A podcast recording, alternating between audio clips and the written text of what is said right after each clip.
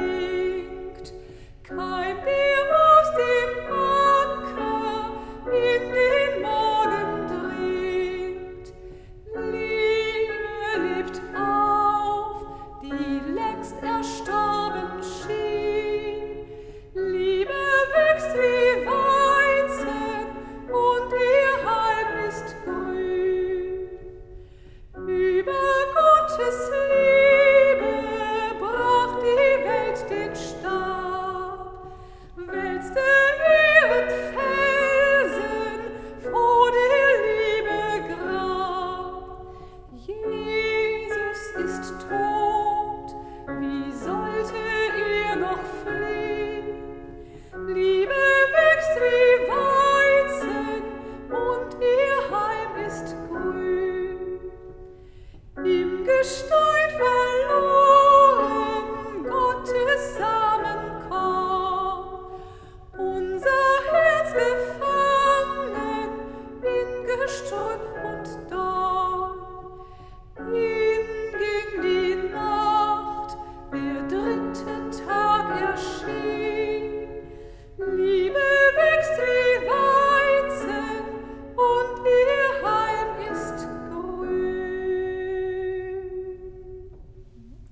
Mit Worten des 84. Psalms wenden wir uns an den Herrn. Wie lieblich sind deine Wohnungen, Herr Zebaoth. Meine Seele verlangt und sehnt sich nach den Vorhöfen des Herrn, mein Leib und Seele freuen sich in dem lebendigen Gott. Der Vogel hat ein Haus gefunden und die Schwalbe ein Nest für ihre Jungen. Deine Altäre, Herr Zebaoth, mein König und mein Gott. Wohl denen, die in deinem Hause wohnen, die loben dich immer da. Wohl den Menschen, die dich für ihre Stärke halten und von Herzen dir nachwandeln. Wenn sie durchs dürre Tal ziehen, wird es ihnen zum Quellgrund, und Frühregen hüllt es in Segen. Sie gehen von einer Kraft zur anderen und schauen den wahren Gott in Zion. Herr, Gott Sebaoth, höre mein Gebet, Vernimm es, Gott Jakobs. Gott unser Schild, schaue doch, sieh an das Antlitz deines Gesalbten. Denn ein Tag in deinen Vorhöfen ist besser als sonst tausend. Ich will lieber die Tür hüten in meines Gottes Hause, als wohnen in den Zelten der Frevler. Denn Gott der Herr ist Sonne und Schild. Der Herr gibt Gnade und Ehre. Er wird kein Gutes mangeln lassen den Frommen. Herr Zebaoth, wohl dem Menschen, der sich auf dich verlässt. Er sei dem Vater und dem Sohn und dem Heiligen Geist, wie es war im Anfang, jetzt und immer da und von Ewigkeit zu Ewigkeit. Amen. Lasst uns beten. Gott, wenn die Erde bedroht ist und die Welt uns Angst macht, dann gib du uns ein Zeichen, ein tröstliches Wort, dass du uns bewahrst wie Christus gesagt hat, unser Bruder, unser Herr im Heiligen Geist. Amen.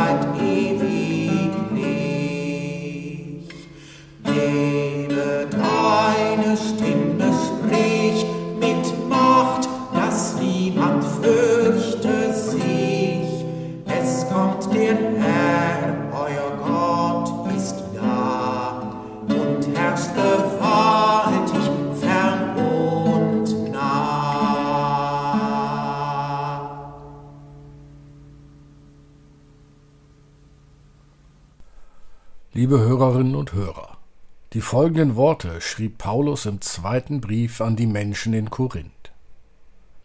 Gelobt sei Gott, der Vater unseres Herrn Jesus Christus, der Vater der Barmherzigkeit und Gott allen Trostes, der uns tröstet in aller unserer Bedrängnis, damit wir auch trösten können, die in allerlei Bedrängnis sind, mit dem Trost, mit dem wir selber getröstet werden von Gott.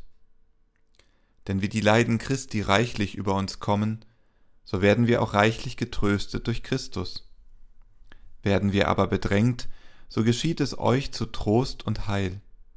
Werden wir getröstet, so geschieht es euch zum Trost, der sich wirksam erweist, wenn ihr mit Geduld dieselben Leiden ertragt, die auch wir leiden. Und unsere Hoffnung steht fest für euch, weil wir wissen, wie ihr an den Leiden teilhabt, so habt ihr auch am Trost teil. Liebe Hörerinnen, lieber Hörer. Trost. Ein Wort, mit dem so viel verbunden wird. Trost suchen. Getröstet werden. Ein tröstendes Wort hören. Trost schenken. Ja, es gibt da etwas ähnlich wie eine Medizin, wie einen Rettungsanker oder wie ein Engel, der behütet. Etwas, was mich beschützt, mich aus der Not löst, mich aus Gefahren bis hin zum Tod holt oder mir in diesen Gefahren Hoffnung schenkt. Diese vielfältigen Gefahren bedrängen jedes Leben bis schließlich zur endgültigen Gefahr, dem Tod. Wir erfahren es gerade wieder, nur diesmal näher als in den Jahren zuvor. Und doch, in all den Dunkelheiten und Traurigkeiten, die unsere Welt bereithält, gibt es Trost. Manchmal vergesse ich fast, wie wundervoll das ist, aber spätestens, wenn ich selbst wieder in eine Krise meines Lebens gerate, oder auch schon, wenn liebe Menschen in meiner Nähe von Schicksalsschlägen betroffen sind, da spüre ich das Wundervolle, das heißt erstmal die Sehnsucht danach. Trost. Und dann, plötzlich, aus einem Gespräch heraus, aus einer Umarmung, aus einem Augenkontakt kann dies Wundervolle passieren. Wenn Menschen am Grab eines geliebten Menschen stehen, spüren sie nichts als Leere, Schmerz, Trauer und Verlust. Und vielleicht gar nicht lange später, durch einen Satz oder eine Berührung, eine kleine Geste, dringt ein heller Strahl in die Dunkelheit, von einem Moment zum anderen. Sie spüren plötzlich Wärme in sich aufsteigen. Sie erleben Geborgenheit. Und so einsam, wie sie noch eben in ihrer Trauer und Verzweiflung waren? So umfangen fühlen sie sich plötzlich von einer Gemeinschaft, die sie trägt, Und wenn dies erst einmal nur für den Moment ist, so ist es doch ein Licht im Dunkel. Zu beschreiben, was Trost bedeutet, ist im Grunde ein hilfloser Versuch. Du weißt es selbst viel besser. Du kennst die Situation, die ich meine, aus deinem Leben. Du selbst hörst Schreckensnachrichten, hast Krankheiten durchleiden müssen, Abschied von lieben Menschen nehmen müssen, steckst vielleicht heute gar in einer schwierigen Situation, von der du noch nicht weißt, wie du da herauskommen sollst. Du kennst auch selber am besten Momente, in denen du Trost erfahren hast. Als Kind vielleicht, wenn Mama, Papa oder jemand anderer gepustet haben, als du mit blutender Schürfwunde von einer Rollerfahrt zurückgekehrt bist. Als junger Mensch vielleicht, als du im ersten heftigen Liebeskummer einem anderen oder einer anderen davon erzählen konntest. Vielleicht sogar weinen durftest bei ihm oder ihr. Oder als erwachsener Mensch nach einem Todesfall, als andere bei dir geblieben sind, während dir die ganze Welt mit ihrem Sinn zu entgleiten drohte. Dieses Wundervolle, dass es passieren kann, dass ich inmitten von Elend und eigenem Leid plötzlich getröstet werde, dass wir in auswegloser Situation und verzweifelter Beengung von einem Moment auf den anderen plötzlich wieder Zukunft sehen, dass es doch irgendwie weitergeht und ich wieder Sinn finde in meinem Dasein. Dieses Wunder ereignet sich nicht nur unter Christen und Christinnen, sondern es geschieht überall auf der Welt, wo Menschen liebevoll miteinander umgehen. Und doch ist es nichts Alltägliches, es bleibt etwas Wundervolles, so wie auch die Liebe wundervoll ist. Und noch eins ist mir wichtig an den Zeilen von Paulus. Ich leide nicht alleine, sondern mein Leiden wird von anderen mitgetragen. Und ich werde auch nicht alleine getröstet, sondern in meinem Trost werden andere mitgetröstet. Das ist tatsächlich ein Schatz, den wir als Christen und Christinnen untereinander haben und der gar nicht hoch genug eingeschätzt werden kann. So wie wir im Abendmahl durch Brot und Wein in Gemeinschaft mit Christus sind, so nehmen wir Anteil an Christi Leiden. Aber so werden wir auch getröstet durch ihn. Hier erfahren wir in beispielhafter Form, dass der Tod nicht das letzte Wort hat, sondern dass das Leben siegt.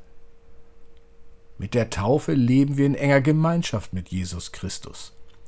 Und dem ich in Christus Gemeinschaft habe, haben wir Gemeinschaft untereinander und leiden mit an den Leiden der anderen, wie wir auch Freude empfinden mit dem Glück der anderen. Ich persönlich finde, dass das besonders eindrücklich in einem sogenannten Stein- und Kerzengebet erlebt werden kann. Bei einem solchen Gebet, beispielsweise in einer Kirche, ist jede und jeder eingeladen, seine augenblickliche Last und Seelenqual symbolisch mit einem Stein in der Kirche beim Kreuz abzulegen, und genauso kann dabei jeder seiner Freude Ausdruck verleihen, indem er ein Licht an der Osterkerze anzündet und es zum Kreuz trägt. In vertrauten Runden kann und darf jeder und jede dabei auch benennen, was ihm oder ihr zurzeit das Leben froh macht oder was ihn oder sie bedrückt. Besonders in Gruppen, die schon ein Vertrauensverhältnis untereinander und zueinander entwickelt haben, kann hier eine Atmosphäre des Trostes und der gegenseitigen Anteilnahme entstehen, die heilsam ist und Kraft gibt für die kommende Zeit. Und so sind wir Menschen, die einander trösten können, weil wir selbst Trost erfahren haben. Und so sind wir Menschen, die im Leiden nicht verzweifeln müssen, denn wir sind nicht allein. Andere sind bei uns, die uns tragen in unserem Leid, und Christus ist da, der selber gelitten hat bis in die Gottverlassenheit des Kreuzes von Golgatha hinein. Du kannst es heute so machen, dein Leid auf einen Zettel schreiben und unter einen Stein in deinem Garten legen oder auf dem Balkon im Blumenkasten eingraben. Wenn du Dank sagen möchtest, kannst du ein Licht entzünden und es dahin stellen, wo es dich erfreut. Möge uns immer wieder Trost ergreifen. Amen.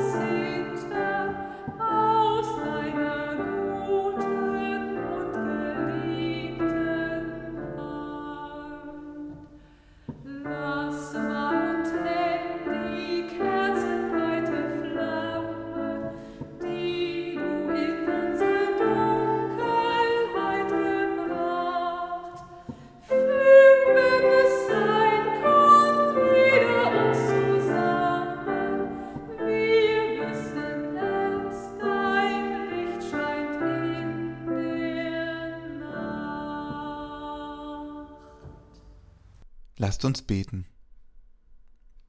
Gott, dir zu trauen ist uns geboten, damit wir leben und das Leben nicht verderben. Und in unserer Welt herrscht der Geist, der Vertrauen zerstört. Herr, hilf uns, es zu bewahren. Gib Frieden denen, die sich fürchten, Brot denen, die keine Hand sehen, die ihnen gereicht wird. Hindere die Starken zu tun, wonach sie gelüstet. Gib den Schwachen Stärke genug, zu widerstehen, ohne den Zorn der Vergeltung. Und uns, Herr, gib Augen für die Schreie der Bedrängten, dass unser Weg ein Zeichen dafür werde, dass du mit uns unterwegs bist. Lass unsere Rede wahr sein, unser Tun barmherzig, unsere Hoffnung stark genug für den Tod. Und lass uns in allem festhalten an deiner Verheißung, dass du an unserer Seite bleibst. Amen. Lasst uns mit den Worten unseres Herrn gemeinsam beten. Vater unser im Himmel, geheiligt werde dein Name, dein Reich komme, dein Wille geschehe wie im Himmel, so auf Erden. Unser tägliches Brot gib uns heute und vergib uns unsere Schuld, wie auch wir vergeben unseren Schuldigern. Und führe uns nicht in Versuchung, sondern erlöse uns von dem Bösen. Denn dein ist das Reich und die Kraft und die Herrlichkeit in Ewigkeit. Amen. Es segne dich der Vater, der dich ins Leben gerufen hat. Es segne dich der Sohn, der dich mit seinem Erbarmen trägt. Es segne dich der Geist, der dich tröstet und lebendig erhält, jetzt und in Ewigkeit. Amen.